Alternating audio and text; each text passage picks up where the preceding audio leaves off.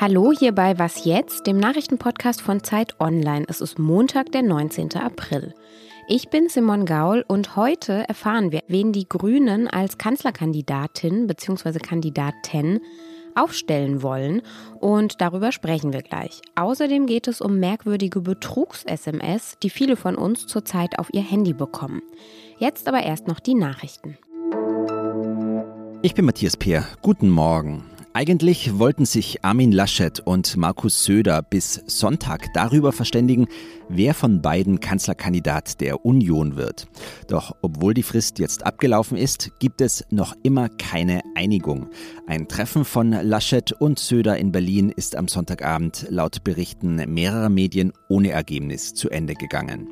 Beim Parteinachwuchs der Jungen Union sprach sich am Wochenende die Mehrheit der Landesverbände für Söder aus. Zwölf der bekanntesten und erfolgreichsten europäischen Fußballvereine wollen mit einer sogenannten Superliga der Champions League Konkurrenz machen.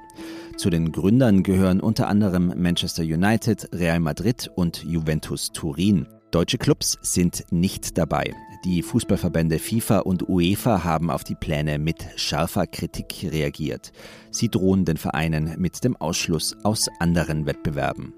Redaktionsschluss für diesen Podcast ist 5 Uhr.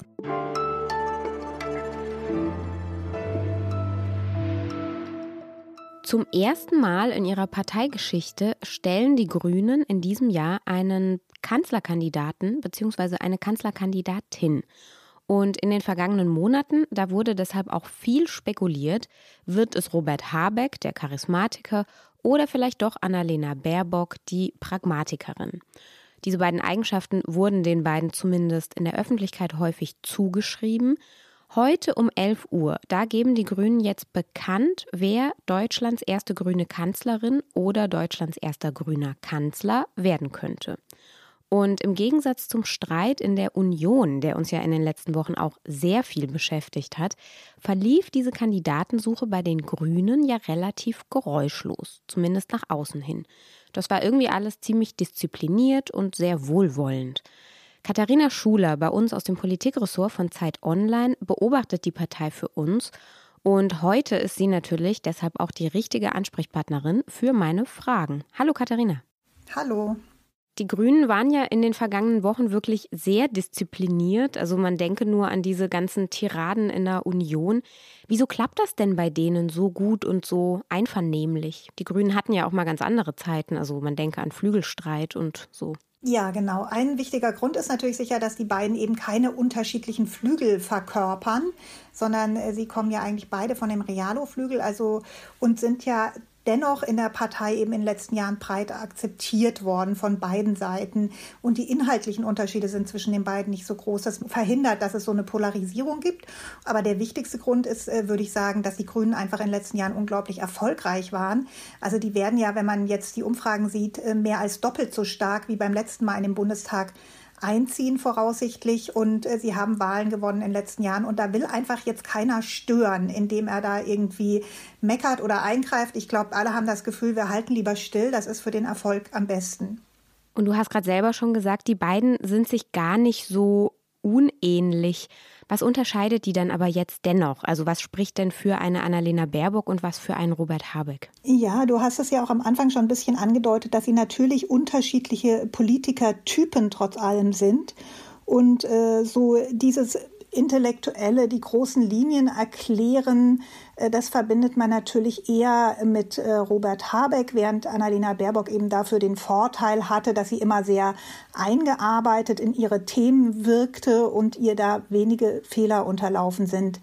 Und auf der anderen Seite aber finde ich, ist natürlich schon ein wichtiger Punkt, dass Robert Habeck einfach Regierungserfahrung hat. Und dann gibt es halt die grundsätzliche Frage, soll, müssen die Grünen aber nicht sozusagen mit einer Frau antreten, wenn sie schon eine haben, die ja auch gut ist und äh, die anderen Kandidaten Männer sind. Und was würdest du sagen, ändert sich denn für diese bisher so erfolgreiche Doppelspitze? Also ab heute ist dann ja einer von beiden gezwungenermaßen Nummer eins. Dann sind sie nicht mehr wirklich gleichberechtigt. Ja, also ich glaube, für den Wahlkampf und die Parteiarbeit wird sich vielleicht tatsächlich gar nicht so viel ändern, weil man muss ja wirklich sehen, dieser ganze Prozess, wie sie ihn geführt haben, da wurde natürlich ganz anders als bei der Union äh, vermieden, dass man sich gegenseitig öffentlich verletzt. Das heißt, man kann schon davon ausgehen, die beiden werden weiter als Team zusammenarbeiten und natürlich wird auch der Unterlegene im Wahlkampf eine große Rolle spielen. Auf der anderen Seite, klar, im Vordergrund steht dann jetzt die Person äh, desjenigen, der Kanzlerkandidat wird. Der wird äh, die höhere mediale Aufmerksamkeit bekommen. Er wird auch stärker im Feuer der Kritik stehen. Und äh, was denke ich auch, er trägt einfach jetzt auch mehr Verantwortung. Also wenn diese ganze Sache schief geht, dann wird man die Schuld natürlich stärker beim Kanzlerkandidaten oder Kanzlerkandidatin suchen als bei dem jeweiligen anderen Part der Doppelspitze. Hm. Und auf wen tippst du? Ich tippe auf Baerbock. Also da bist du ja nicht alleine, aber ich wäre mir da nicht so sicher. Also ich würde das nicht ausschließen, dass wir da eine Überraschung erleben können. Danke, Katharina. Ja, tschüss.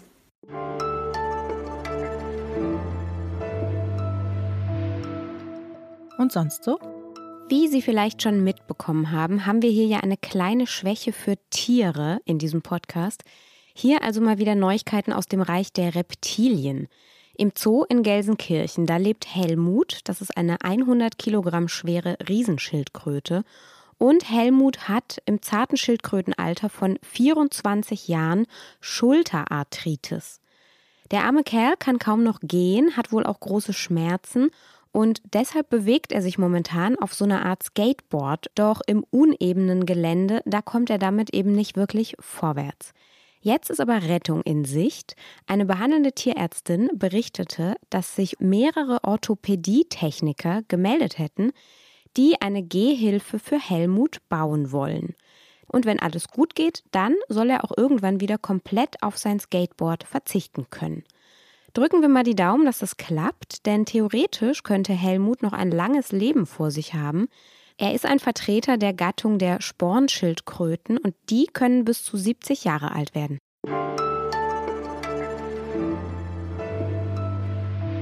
Vor einigen Tagen, da habe ich eine SMS bekommen, in der stand, so in etwa, Ihre Paketlieferung kommt heute. Und dann war da ein Link, auf den sollte ich klicken. Das habe ich dann halt auch erstmal gemacht. Das war jetzt nicht so schlau, das ist mir dann auch klar geworden. Aber ja, ich habe eben in dem Moment nichts Böses geahnt. Das war aber eine Phishing-SMS und in den letzten Wochen haben wohl besonders viele Menschen in Deutschland diese Betrugs-SMS bekommen. Und am Osterwochenende, da war ja auch herausgekommen, dass Millionen von Telefonnummern von Facebook-NutzerInnen im Netz aufgetaucht sind. Was ist da also jetzt gerade los und wie gefährlich sind diese Betrugs-SMS eigentlich? Darüber spreche ich mit unserer freien Autorin Inga Pöting. Hallo Inga. Hallo Simon. Was passiert denn da gerade? Also wieso bekommen denn jetzt gerade viele Menschen diese merkwürdigen Betrugs-SMS?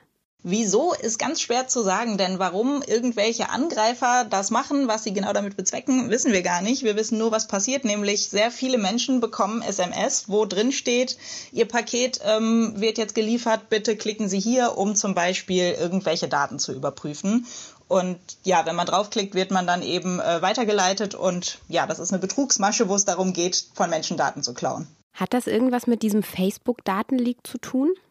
Das kann ganz gut sein, denn am Osterwochenende kam ja dieses Datenleak ans Licht. Also an dem Wochenende waren massenweise Telefonnummern von deutschen Facebook-Nutzerinnen und Nutzern im Netz zu finden und danach ging diese Welle angeblich ein bisschen hoch, diese SMS-Phishing-Welle.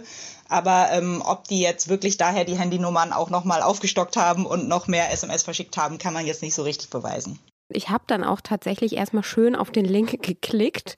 Äh, dann habe ich aber nichts mehr getan und die SMS dann auch gleich gelöscht. Aber ich frage mich jetzt natürlich trotzdem, war das jetzt schon schlimm? Also bin ich jetzt schon infiziert, beziehungsweise mein Handy? Wenn du jetzt auf den Link draufgeklickt hast, würde ich sagen, soweit ich das jetzt ähm, nachvollziehen kann, was da gerade so passiert, kann da bei einem Klick eigentlich nichts passiert sein, denn darauf muss eigentlich noch was folgen. Also entweder du gibst dann irgendwo Daten ein oder ähm, es wird eine Anwendung runtergeladen und das braucht aber mehr als einen Klick. Das heißt, wenn du nur einmal draufgeklickt hast und es dann wieder geschlossen hast, denke ich, sollte nichts passiert sein. Wenn du ganz sicher sein willst, müsstest du das Handy auf Werkseinstellungen zurücksetzen, damit auch wirklich alles gelöscht ist, was im schlimmsten Fall geladen wurde. Und gibt es irgendwas, was ich tun kann, um sozusagen mein Telefon aktiv zu schützen? Also dass eine Betrugssoftware jetzt, sage ich mal, gar nicht drauf kann? Also gibt es sowas wie ein Virenprogramm oder so? Es gibt Virenscanner fürs Handy, für Android. Für iOS gibt es das gar nicht, weil ähm, Apple sagt, das System ist auch so sicher, so Drittanbieter-Software lassen wir gar nicht zu.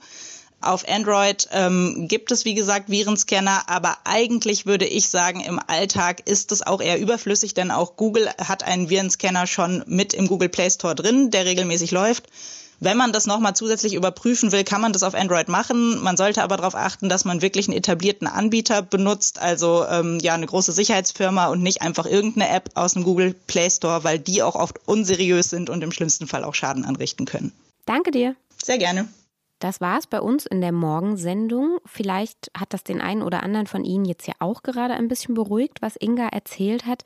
Im Laufe des Tages erscheint auch noch ein ausführlicher Text von ihr auf Zeit Online. In dem können Sie dann zum Beispiel auch noch nachlesen, wo man prüfen kann, ob die eigene Telefonnummer im Netz aufgetaucht ist oder nicht. Heute Nachmittag, da erwartet Sie wie immer unser Update und bis dahin können Sie uns schreiben an wasjetzt.zeit.de. Ich wünsche einen schönen Tag und bis bald. Tschüss.